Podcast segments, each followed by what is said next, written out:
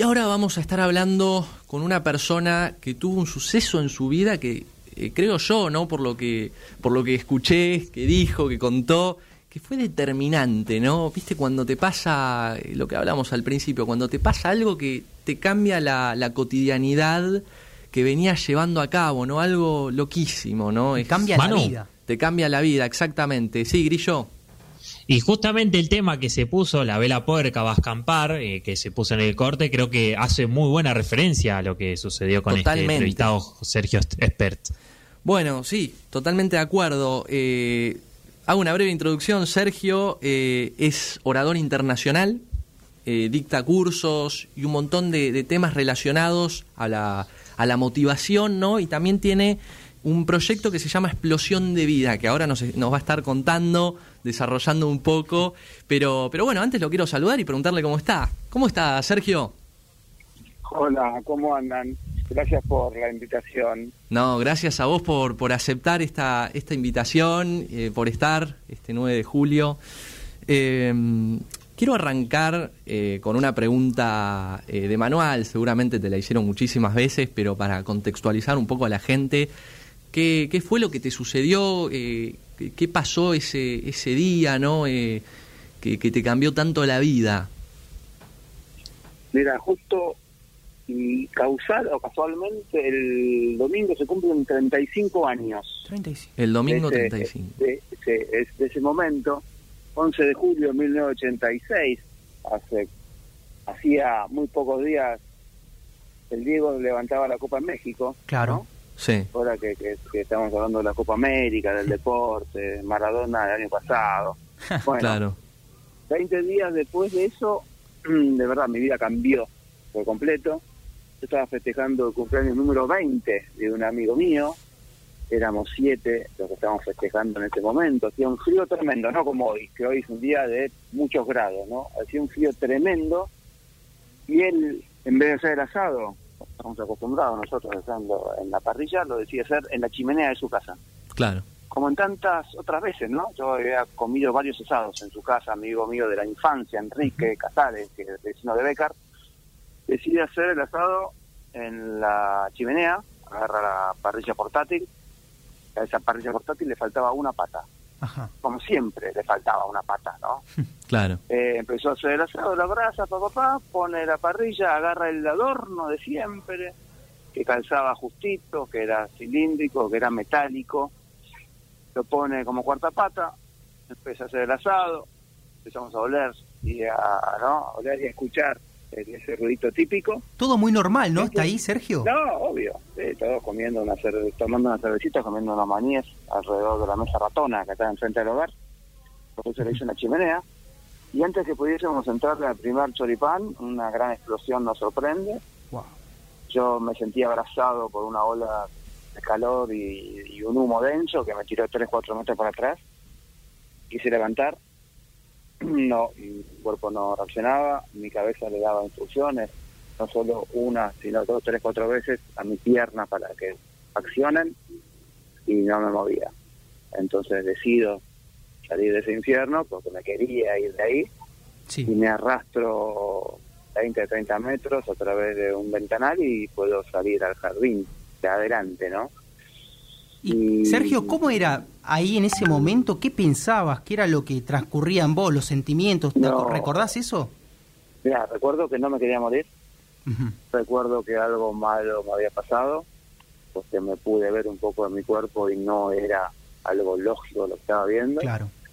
Y no me quería ni desvanecer, ni desmayar, ni dormirme, porque por ahí nunca más me iba a levantar. Entonces la adrenalina me mantuvo despierto y en realidad lo primero que pensaste es que esas cosas no te pasan a vos, esas cosas le pasan a otro. Claro. Esas cosas las escuchás en la radio, y las veías en la televisión o las veías en el, en, el diario, ¿no? Claro, sí. No, no, había redes sociales, no había nada. Entonces era todo, viste, lo, lo, malo le pasaba a otro, no a uno. Bueno, yo sabía que algo malo me estaba pasando hasta que pude escuchar los, las sirenas eran los bomberos voluntarios de San Isidro, eternamente agradecidos a esos muchachos, que me sacan a mí y a dos personas más, éramos siete amigos, cuatro se pudieron ir corriendo por sus propios medios, estaban asustados, estaban quemados, estaban aturdidos, pudieron pedir ayuda, tres no pudimos pedir ayuda porque estábamos muy, muy mal, nos suben a una camioneta de apoyo, nos llevan de los bomberos y nos llevan al hospital de San Isidro, el antiguo hospital, ¿no? que quedaba en Juan José Díaz y Primera Junta. Y ahí pasó lo, lo, lo como ustedes en la introducción, ¿no? Lo que esas cosas difíciles, ¿no? Que no están ni preparado, no están ni no estás preparado para esas cosas. Y, más, bueno, más en un contexto cotidiano, ¿no? Argentino. y, aparte venías de, no, aparte venías de, estar contento celebrando un cumpleaños a, salir volando por los aires con el, ¿no? con, con el final de que a mí, me, por suerte, me amputan solamente una pierna. Digo por suerte porque el manual del protocolo me hubiese dicho que me cortaran las dos. Claro. Wow. Entonces yo digo, por suerte, me cortaba una pierna. Eh, y ahí mi vida cambió, claramente. Y, acá estoy, ¿no? Hoy lo puedo contar con 35 años de, experiencia, de, camino recorrido. Y bueno, tuve la, la, bendición y, la buena suerte, en ese sentido la buena suerte, porque he buscada, de poder haber aprendido un montón de cosas y hoy por hoy puedo tener mi emprendimiento y puedo tener mi boliche y puedo tener mi, mi que son mis charlas y que son mis, mis, eh, cursos, como ustedes dijeron, en la cual sí eh, uso como experiencia todo lo que todo lo que viví y todo lo que voy viviendo. Y Sergio, cuando contás esta historia, ¿no? Me imagino que la contaste millones de veces, ¿no? Eh, ah. A medida que la vas contando, ¿qué vas sintiendo en, en, en, cada, justamente cada vez que la contás, ¿no? Eh, que te llaman para o, que te invitan a un programa, eh, ¿cómo, ¿cómo la vivencias ahora? Mira, cuando yo la cuento en este momento, cuando hablo con ustedes, mm, me estoy viendo y me estoy imaginando en el momento, en ese lugar. O sea, así y cada día es distinto, porque es verdad, una vez lo contás de una manera, otro día lo contás de otra, no es que una en algo le pones o le sacás, sino lo que vas viviendo en ese momento.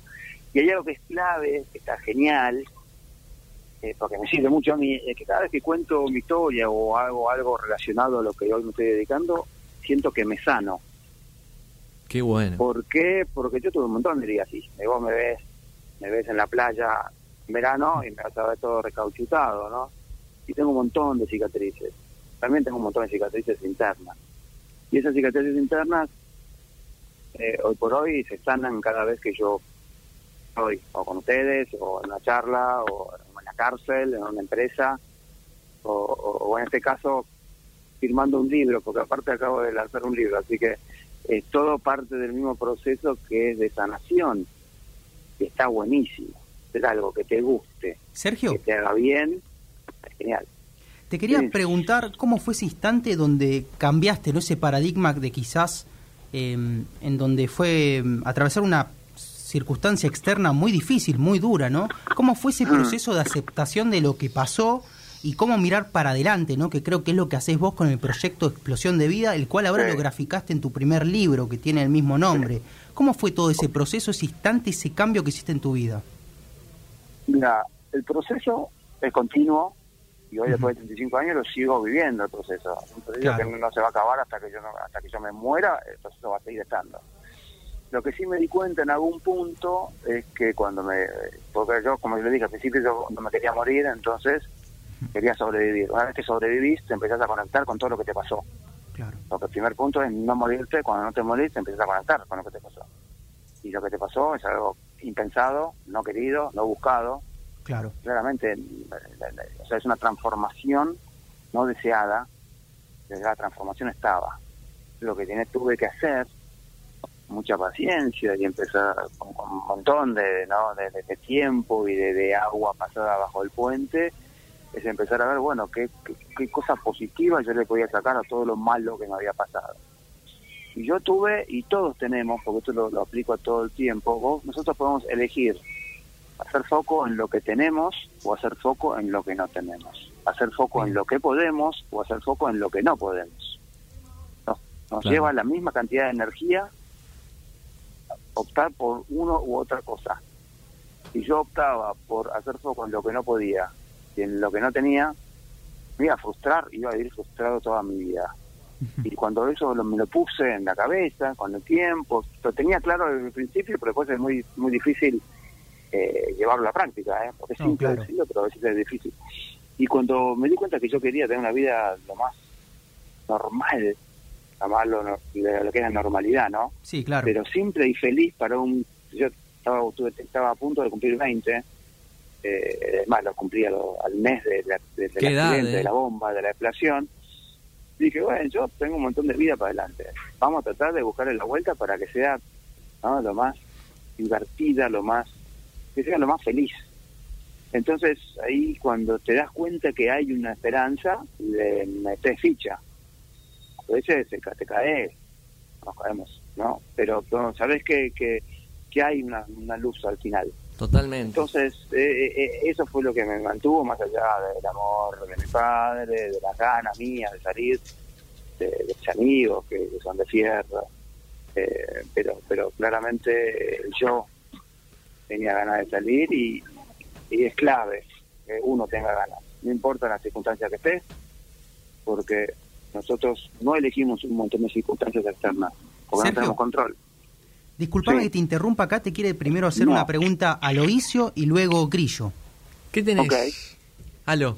Sergio, escuchándote, eh, te quería hacer una pregunta desde tu propia experiencia.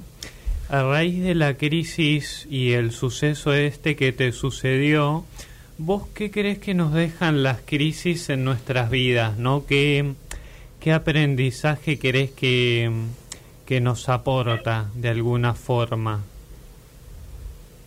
Mira, me parece que las crisis eh, nos aportan aprendizaje, como bien vos dijiste. Eh, lo que muchas veces pasa es que, que no estamos dispuestos a tener esas crisis, un montón de situaciones.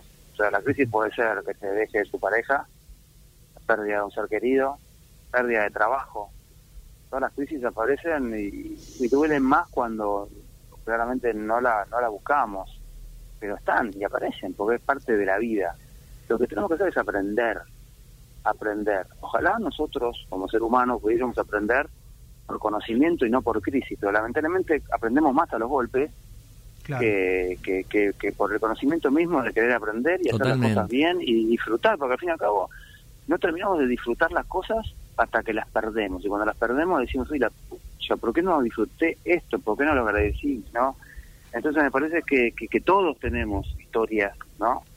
Sí. Y todos tenemos momentos y, momentos de crisis. Lo lindo es que esa crisis, la que fea per, se, la crisis no es linda, de poder aprender y no dejar que solamente sea un sufrimiento, ¿no? no que sea, sea un, un aprendizaje a partir del dolor, ¿no? porque lo pudimos transformar. Me parece que eso es lo más importante, poder transformar el dolor de una crisis en aprendizaje. Y ese aprendizaje que te sirva para enfrentar alguna situación a futuro, ¿no? Es una herramienta más. Es, es muy, muy, muy bueno lo que, lo que decís, ¿no? De que a veces con el conocimiento no aprendemos y aprendemos con con los hechos eh, de, de con crisis. La experiencia misma. Con la experiencia misma de crisis. Eh, me, te juro que me abriste la cabeza con, con ese concepto. Fue, es impresionante. Grillo, ¿tenés, tenés algo para, para preguntar? Hola Sergio, ¿qué tal? Buenas tardes. Agradezco que, estés acá. La verdad que escuchar tu historia es muy interesante, que, que incluso puede cambiar la vida de muchos. Yo que te, te quería preguntar eh, con respecto al hecho de valorar. Eh, si bien, obviamente, tu cambio fue bastante grande, empezaste a valorar la vida, ¿qué cosa notaste que valorás ahora que antes por ahí de este suceso no valorabas o lo pasabas de largo? Mira, creo que en realidad tengo la suerte, la bendición, porque la suerte no tengo la bendición de contar con unos amigos de fierro, que los, los valoré y los sigo valorando, una familia increíble, parte ya que fueron, ¿no? Eh, y yo creo que eh, empecé a disfrutar mucho más el día a día. Eh, las pequeñas cosas, las pequeñas simples cosas. Escuchar una linda canción, conectarte, leer, leer. ¿Por qué? Porque... Y, justamente no me quiero meter en, algo que no me divierte hablar, pero ¿viste? nosotros los argentinos eh, estamos muy apegados a la queja y, y por ahí con mucha razón. Vivimos de problema en problema, pero me parece que tengo la sensación de que por cada cosa que nos quejamos creo que tenemos, no sé, entre 10, 15 o 20 de qué agradecer, que muchas Es veces no las agradecemos. Totalmente. Y Sí. cuando no las tenemos, viste, wow, hoy por hoy tengo la posibilidad de ustedes de estar escuchándolo con un, ¿no? con un auricular. Si yo fuese sordo, no tuviera, no, hubiera- no hubiese tenido esa posibilidad. Y así sucesivamente. Claro, uno a mí me no. cuesta caminar, a mí me cuesta caminar. No camino tan bien como cualquier otra persona que tiene sus dos de piernas y no tuvo ningún problema. Pero agradezco el poder tener una prótesis que me deja caminar de un lado al otro cuando quiero y agradecer el poder tener mis manos y poder abrazar. Entonces decir, wow, es valorar todas esas cosas porque el día que no las tenemos, saben cómo se sienten. Bueno, eh, eh, yo creo que no, no, no, no agradecí ni valoré todo lo que yo tenía hasta esa edad, que tenía 19 años. Pero bueno, también me pongo a pensar, eh, y son edades donde son, son distintas, uno se siente, ¿no? En la edad de Superman, Claro. que nunca te va a pasar nada. A Claro. mí me dieron un cachetazo y me dijeron, no, pibe, no, las cosas pasan. Entonces creo que empecé a valorar mucho más todo. Y, y tratar de, de- de- de- de realmente, ¿no? La, la frase que siempre dicen, que se dice es vivir tu- este día como si fuese el último de, de- de tu vida, porque en realidad nunca sabemos cuándo eso va a suceder. Bueno, eso es, eso es valorar y vivir a full. Qué Eso es desafío. hacer. Qué, Es desa- re difícil, qué es desafío para el ser humano, ¿no? O sea, Totalmente, es re- sí. Es, es re difícil, es el- muy difícil. en la posición de la cotidianidad, sigo insistiendo con esto, ¿no? De hacer, de quejarse, ay, esto no me salió, perdón la palabra, de pelotudeces, ¿no? O sea, Me pregunto, Ah, ¿por qué será que lo tenemos tan automatizado, no? Porque como que naturalmente nos sale más fácil quejarnos que agradecer, ¿no? Y me pregunto, ¿por qué será eso, no? Y porque, a ver, hay una gran realidad, cuando nos quejamos también nos ponemos en un lugar de que la responsabilidad no es tuya, claro. la Totalmente. responsabilidad es del otro, y tan fácil que era, Claro. tan cómodo que era ese suéter que te pones y tan calentito es, ay, la culpa la tiene el otro, yo no hago nada, no es mi responsabilidad. Entonces, eh, la queja siempre eh, te lleva a ese lugar un poquito más, ¿no? De víctima, si quieres, de alguna manera. Eh, y, y a veces sale natural, porque muchas veces no, no, no tenemos la culpa. Pero bueno, una vez que estás viviendo esa situación, es tu responsabilidad ver de qué manera, de qué mejor manera salir. Claro. Sergio, Se puede salir, sí. ah, justamente siguiendo esto de la responsia- de responsabilidad, vos asumiste una muy grande, y es la de ser emprendedor. Eh, ¿Por qué elegiste ese formato laboral? Brevemente, porque tenemos muy poco tiempo, pero Sí. me gustaría saber por qué lo elegiste y después con respecto al libro, eh, Mm. cómo, cómo comprarlo, cómo poder comprarlo, en, en qué tiendas. Bien, dale. Mira, con el tema del emprendedorismo, cuando yo le, viví eh, muchas etapas. Yo antes de hacer esto, hacía un montón, yo hace bastante poco hago esto, lo que yo hoy hago, es el, lo, lo que yo digo, desarrollo humano, ¿no? Me dedico al desarrollo humano. Eh, y cuando mi viejo se murió, me di cuenta que yo quería hacer algo con todo lo que me había pasado, eso fue en el 2010, y ahí empecé a cranear qué podía hacer, cómo podía poner en práctica o volcar toda mi experiencia, todo, to- todo lo que me había pasado, a ver si eso podía ayudar en algún punto. Y dije, bueno, parece que hay que ser emprendedor. Y me puse, mi, y fui un emprendedor a partir del 2014, 2015, emprendí este este proyecto que, que, que amo, que amo hacer, todo lo relacionado a explosión de vida. Así que como que es difícil porque realmente es uno es emprendedor 24/7. Claro. O sea, Claro. eh, pero pero bueno, es, es- está bueno, a mí me gusta. Materializaste- Es linda, Materializ- materializaste Sí. tu, tu suceso, tu suceso, ¿no? Que determinó tu vida. Sí. Eso es algo maravilloso. A mí me parece maravilloso.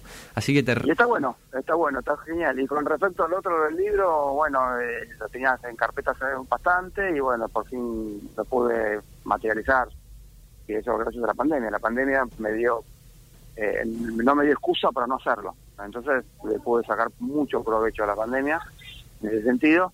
Y hoy el libro lo, lo vendo por mis redes sociales. No tengo ningún... Eh, por mí, sobre todo, más que todo sobre el Instagram. Yo uso mucho Instagram.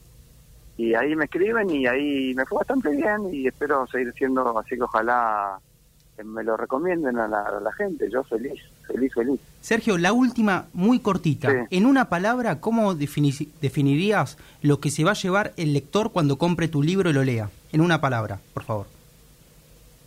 Ánimo. Bien.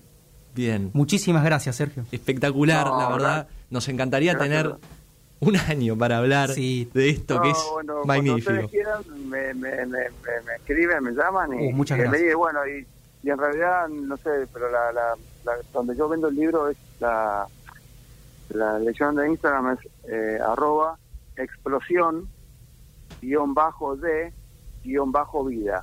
Perfecto. Y Perfecto. para, para los que me quieran escribir, yo feliz.